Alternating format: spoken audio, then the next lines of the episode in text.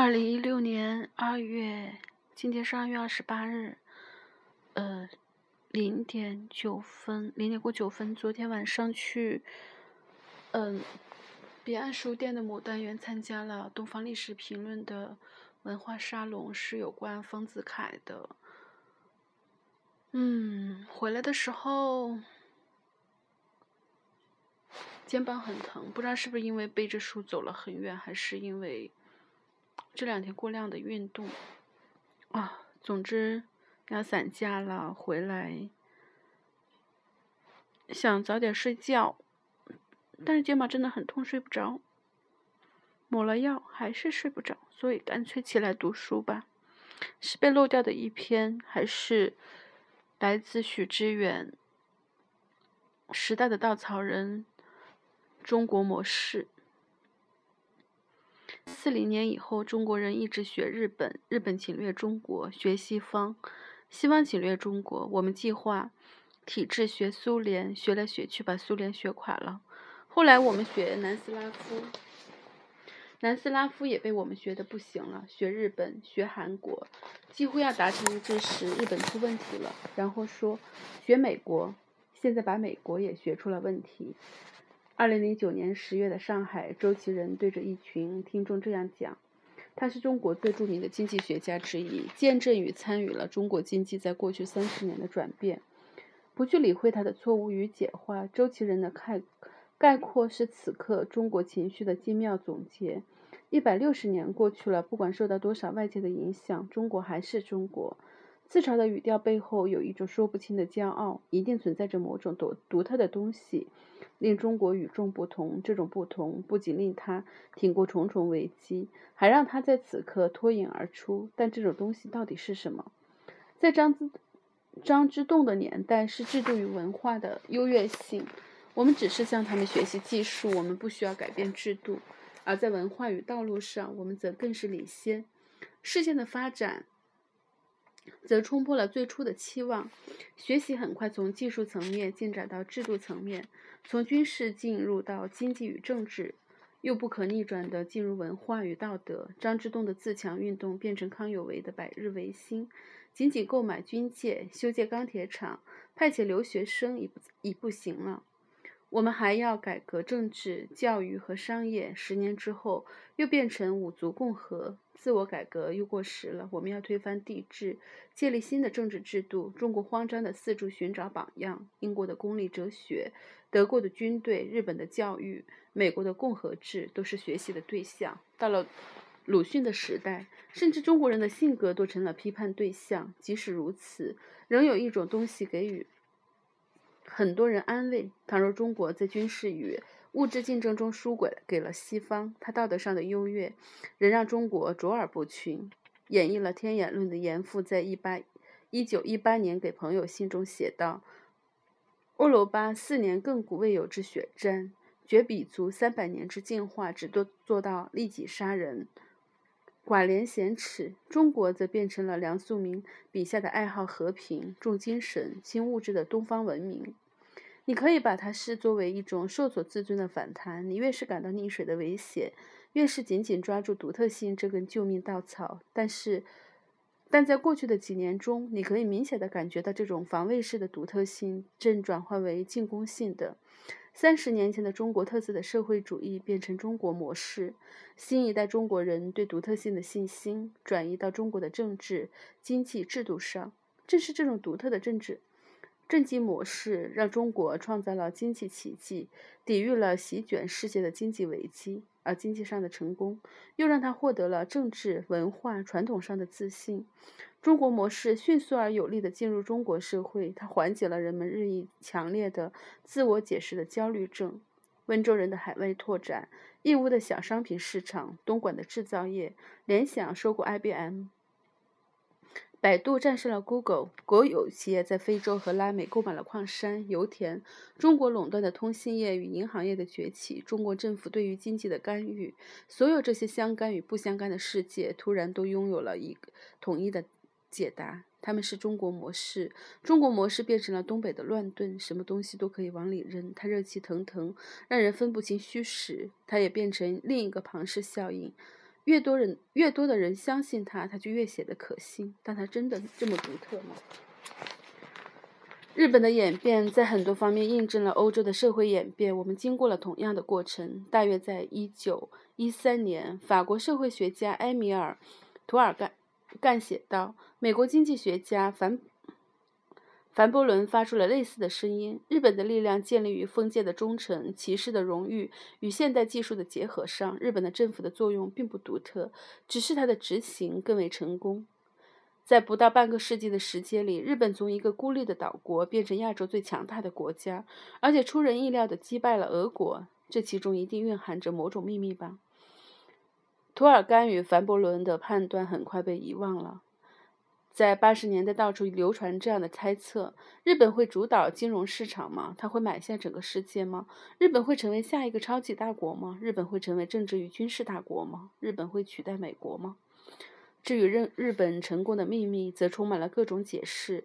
很多人相信日本创造了一种亚当·斯密和卡尔·马克思都认不出来的资本主义，它源于日本的独特性、它的政府干预、它的文化。日本人热烈拥抱这种独特性，他们从来都觉得自己与众不同。一位日本历史学家用一个精妙的比喻来形容这种情绪：比起其他国家。日本文明就像是鱼类中的海豚，海豚，尽管它和其他鱼类一样在大海中游泳，但没有人知道它来自一个完全不同的物种。现在，这个完全不同的物种似乎创造了一种完全不同的资本主义。一百多年来，他们一直生活在这种强烈的感受中。它既是东方的，它既是东方的西方国家，又是西方的东方。它对独特，它对独特性的强调，既来自它。自我孤立的长期的历史，也像是对中国与美国这两大国家、两个大国影响的抗衡。日本特性既与中国不同，也不是来自西方。日本人或许独特，但是日本的经济泡沫也和所有国家一样会破裂。经济规律没有在日本发生例外。在经济学家保罗·克鲁格曼发表著名的论文《亚洲奇迹的神话》的一。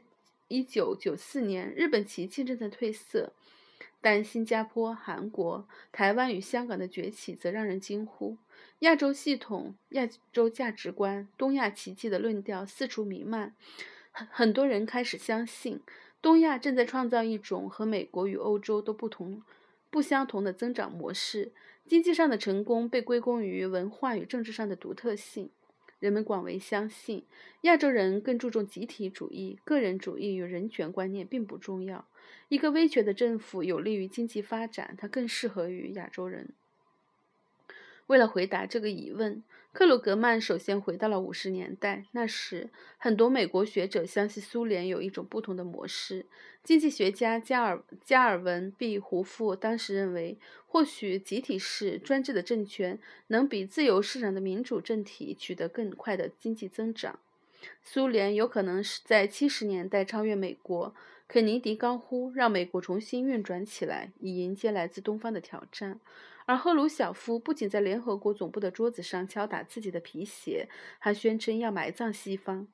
共产主义国家的增长率显著，却没有什么特殊的魔力。克鲁格曼后来写道：“产出的迅速增长源于投入的迅速增加，劳动力的扩充，教育水平的提高。更重要的是，在应届设施上的大量的投资。这种没有效率的经济增长会伴随着会伴随着投入的减少而放放缓。”克鲁格曼感慨于人们的健忘。当人们在形容日本奇迹和东亚奇迹时，再次使用了同样的思维方式。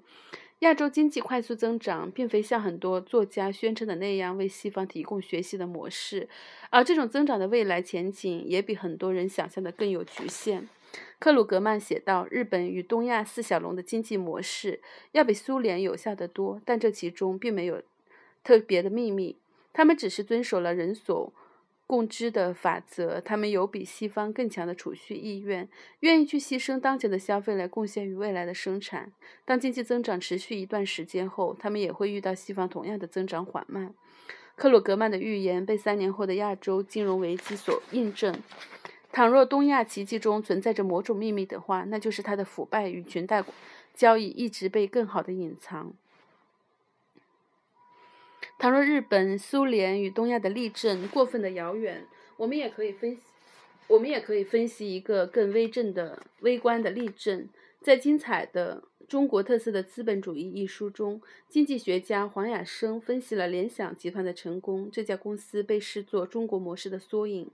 当他在2004年收购 IBM 的个人电脑业务时，更被视作中国模式的胜利，一个以中国为中心的新世纪界的到来。但是在经过仔细的调查之后，黄雅生发现，联想集团甚至不是一家中国内地的公司，它的注册地是香港。如果我相信联想是一个香港与香港体制的产物，黄雅生写道，那么联想的成功将是法治。与以市场为基础的金融系统的成功，没人怀疑柳传志的个人能力，他的灵活、坚韧、创造力，对中国社会的透彻的理解，都是联想成功的关键力量。但倘若没有香港公司的背景，联想的奇迹很难发生。这像是一个引人遐想的悖论。联想像是双重能力的结合，它在中国市场能够战胜 IBM、戴尔、惠普。更因为他更了解中国顾客的喜好，更强有力地建立起销售与服务系统，但同时也因为他香港公司的身份，为他提供了一个正常市场系统的融资渠道。当管理学家们纷纷要在联想发现独特的中国基因时，柳传志却比任何人都坦诚了这一切。二零零二年八月，他作为首位获邀的亚洲企业家，在国际管理科学学会发表年度的年度演讲。演讲平淡无奇，制定战略、管理队伍、缔造核心的价值观。就像柳传志自己所说的：“我们做的很多事情，形成的很多管理理念，都是从西方企业的实践中学来的，是从西方的管理学著作中学来的。理论是一回事，实践是另一回事。”对中国市场的特殊性的理解，赋予了联想以竞争力。台下西方世界的听众或许很难理解。为何及时收账突然成为优势，而一键上网又成为技术优势？中国是一个尚未建立起基本规则的丛林，消费者则参差不齐。就像柳传志说的：“外国企业好比是兔子，中国企业好比是乌龟。乌龟和兔子赛跑，兔子又不肯睡觉，那么乌龟要做两件事：一是向兔子学习，培养兔子基因；二是利用赛跑的环境，比如在沼沼泽泽地赛跑。”中国正是一片沼泽地。柳传志的个人经历正是试图爬出沼泽地的过程。一八七八年，一九七八年，他为他为在《人民日报》上介绍养牛的新闻而激动难耐。这意味着一切不再以阶级斗争为纲，他的命运要发生转机了。八十年代末，他通过父亲的关系在香港注册企业，与一个成熟的市场产生联系。他用尽办法说服他的投投资者中国科学院来完成联想的股份改制改造，让创业者同样分享企业成长的利润。而他试图取得的，而他试图取得的一切，在一个西方市场早已是不言自明的常识。他的胜利正是常识的胜利，而令他焦头烂额的，则是常识的失灵。柳传志与联想的经验是中国发展的缩影。黄雅生发现。其中毫无秘密可言，它是自由市场的成功。这样的评价也可能忽略现实的复杂性。日本或许没有创造新的经济规律，但凡伯伦所说的封建的忠诚、骑士的荣誉与现代技术的结合的作用，却无法轻视。孟德斯鸠说：“社会不是依赖成分偶然凑合而成的，也不是人为的构造构筑住，而是自然长成的。它从气候、宗教、法律、政策、政策。”政府政策、怪力、风俗获得确定的特性，并且这些影响力的结合产生一个普遍的精神。同样，这种精神也将塑造商业行为。理解此刻中国的经济成功，海外华人的坐标也不容错过。他们展示了不同制度下的中国人的经济表现。二十世纪五十年代之后几次来到香港的经济学家米尔顿·费利德曼。被这个拥挤的城市的生命力惊呆了，感慨地说：“从内地逃来的懒散的难民，在几个星期内就变成勤奋、自制的技术工人。在这座典型的中国人城市中，创业精神到处弥漫着。小企业兴起与死亡的剧目不停地上演。在闷热的天气中，高级管理人员和工人一样汗流浃背地工作，以至于就像一位评论家所说：‘香港人拥有创创业的魔力，他们在南中国海的。’”一块岩石上创造了工业城市。给他们另一块岩石，不管是在苏格兰还是澳大利亚，他们还将再次成功。香港是海外华人经济的缩影，种种原因可以解释这种现象。中国文化传统中一直存在着深刻的实用性传统和双重规则。中国知识分子表述着修身齐家治国平天下的下的宏大理念，但对于更多的中国人来说，他们一直遵循着更为实际的准则。不存在形而上学的东西，唯物主义深入骨髓，追逐实力是恰当甚至值得颂扬的。过分拥挤的人口使得对经基本的生存资源的争夺在所难免。在踏出自己的国门时，中国人讨价还价的能力明显高人一等，节俭变得必不可少。对于物质匮乏的恐惧始终难以从心处切除，而中国历史上周期性进行的大规模的战乱，则常将中国人的生活推入绝境，使他们对于政治关系、社会网络丧失信心。除去依靠家庭积累的物质基础，他们什么都不敢相信。在海外的城市里，中国人很难在政治上取得成功。唯有在经济上证明自己，获得成就。倘若富人富人是经济成功的体系，在海外城市涌现出李嘉诚、郭鹤年、霍英东这些大批的企业家，他们令中所中国所有的富豪相形见绌。与海外华人的机遇相比，我们很难不去追问：是因为这个现行体制，中国人才创造了如此的经济奇迹，还是说，即使没有了这样的体制，中国人仍旧可以创造如此的奇迹？为何？缘何？